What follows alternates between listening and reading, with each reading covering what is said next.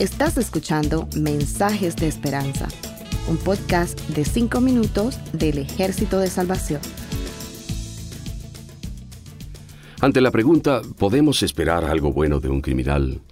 ¿Cuál sería tu respuesta? ¿Piensas que se puede sacar algo bueno de una persona acostumbrada a desobedecer las leyes y a apoderarse de lo ajeno? Las cárceles están llenas de hombres y mujeres que parecen insalvables aparentemente insensibles a todo consejo, tratamiento, programa o terapia a los que la sociedad los somete para tratar de rehabilitarlos. Hay un dicho popular que señala que árbol que nace torcido nunca su rama endereza. No es fácil salir de una vida de crimen cuando se es producto de la violencia y de la miseria. Esto no significa que se pueden justificar las malas actuaciones de los hombres. La Biblia dice que cada uno dará cuenta a Dios de sus actos. La palabra de Dios dice que Jesús fue crucificado entre dos criminales. La tradición les ha puesto nombre, pero la Biblia solo dice que eran dos malhechores. Otros se refieren a ellos como el ladrón bueno y el ladrón malo. Lo cierto es que ninguno de los dos era bueno. Si fueron condenados a morir de manera tan terrible, era porque en sus casos particulares legalmente habían sido hallados culpables y eran considerados criminales de acuerdo con las leyes del imperio romano. El Evangelio de Lucas versículo 39 dice que uno de los malhechores que estaban colgados le injuriaba. Es como si este hombre pensara que Jesús de alguna manera tenía la culpa de lo que le ocurría a él. La Biblia da a entender que menospreció a Jesús. Le habló con ironía y burla, pues le dijo, Si tú eres el Cristo, sálvate a ti mismo y a nosotros. La actitud de este malhechor nos enseña que se puede estar al lado del Salvador y sin embargo no reconocerlo. Muchas personas culpan a Dios de sus problemas. Sí, está bien. Puede que sean personas religiosas que veneran alguna imagen, pero en realidad no están cerca del Salvador. Sus vidas dan a entender que no han reconocido al verdadero Jesús, el Jesús que fue crucificado, pero que resucitó y se sentó a la diestra del Padre. Pero no olvidemos al otro malhechor. La Biblia dice en Lucas 23:40 que éste reprendió a su compañero de fechorías diciendo, ¿Ni aún temes tú a Dios, estando en la misma condenación?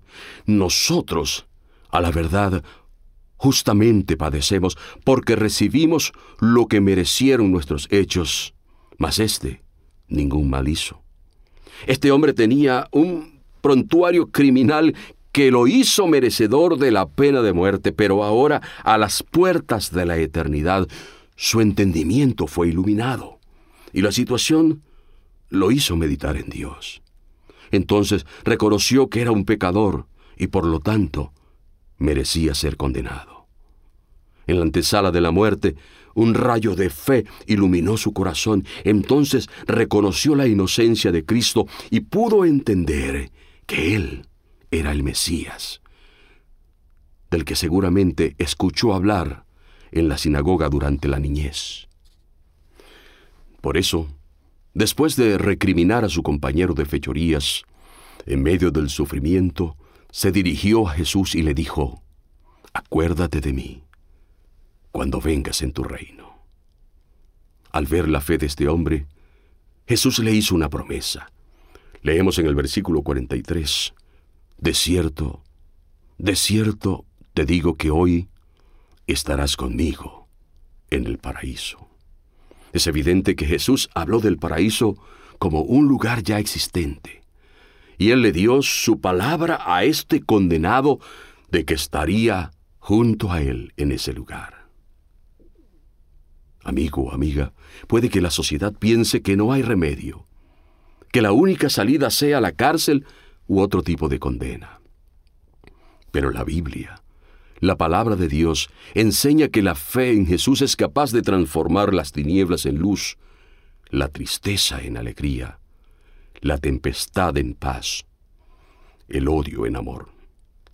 Cuando alguien reconoce a Jesús como el Señor y le abre el corazón, se produce una transformación instantánea. El perdón es algo inmediato y la recompensa también es instantánea. Pero detrás de lo que Jesús ofrece a todo aquel que le acepta como su Salvador personal está y debe estar la fe en Él. ¿Deseas tú pedirle a Jesús que se acuerde de ti en medio de las circunstancias difíciles de tu vida? Te invito a que ores conmigo y a que ahora mismo pongas en las manos de Cristo tu destino eterno. Oremos. Padre nuestro que estás en los cielos, santificado sea tu nombre. Dios Todopoderoso, que todo lo puedes, que todo lo sabes, que conoces nuestra condición y que dice tu palabra, que te acuerdas de que somos polvo. Escucha nuestra oración en este momento. Señor, yo vengo a ti como la persona que soy. No puedo cambiarme a mí mismo. No puedo transformarme aunque lo intente. Pero tú puedes, porque tú nos creaste. Transforma mi vida. Comienza por mi corazón, porque una vez que transformes mi corazón, todo en mí cambiará. Como lo hiciste con este hombre, que era un criminal pero que reconoció a Cristo y le fue ofrecido y garantizado el paraíso. Así yo reconozco a Cristo como el Rey, como el Señor, como el Salvador.